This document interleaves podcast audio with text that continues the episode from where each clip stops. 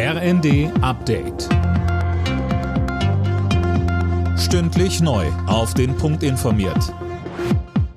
Ich bin Dirk Jostes. Guten Morgen. In NRW wird heute ein neuer Landtag gewählt. Bis zum Abend sind 13 Millionen Menschen aufgerufen, ihre Stimme abzugeben. Sönke Röhling, das ist schon eine andere Größenordnung als vorige Woche in Schleswig-Holstein. Ja, das zeigt sich allein bei der Zahl der Erstwähler. Das sind 785.900, halb so viele wie in Schleswig-Holstein insgesamt gewählt haben. Und auch der Landtag ist viel größer. Regulär sind 181 Sitze zu vergeben. Mit Überhangs- und Ausgleichsmandaten waren es zuletzt 199, fast dreimal so viele wie in Schleswig-Holstein. Und diese Größe, die macht sich auch beim Einfluss in Berlin bemerkbar. Denn wer in Düsseldorf das Sagen hat, der hat über den Bundesrat auch in der Bundespolitik größeren Einfluss. Heute startet der Zensus. Mehr als 30 Millionen Menschen werden in den kommenden Wochen befragt. Die Bevölkerungszählung soll zeigen, wie viele Menschen hier leben und wie wir leben und arbeiten.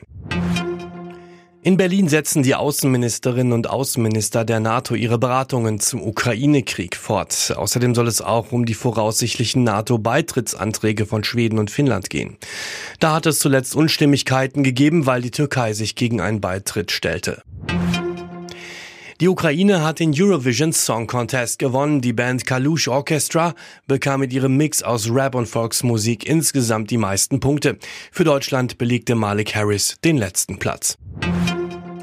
In der Fußball-Bundesliga ist der letzte Spieltag über die Bühne gegangen und Fabian Hoffmann, da war noch mal einiges drin. Auf jeden Fall ein Herzschlagfinale, vor allem im Keller. Dank eines dramatischen 2 zu 1 Last-Minute-Sieges gegen Köln bleibt der VfB Stuttgart erstklassig, Platzsturm inklusive. Die Hertha verspielte gegen Dortmund eine Führung und verlor mit 1 zu 2. Nun geht es für die Berliner doch in die Relegation. Auf der Sonnenseite der Tabelle hat RB Leipzig Königsklassenplatz 4 erfolgreich behauptet durch ein 1 zu 1 bei Absteiger Bielefeld. Zwei Trainer haben außerdem kurz nach Abpfiff ihren Abschied angekündigt, Gladbachs Adi Hütter und Augsburgs Markus Weinzierl.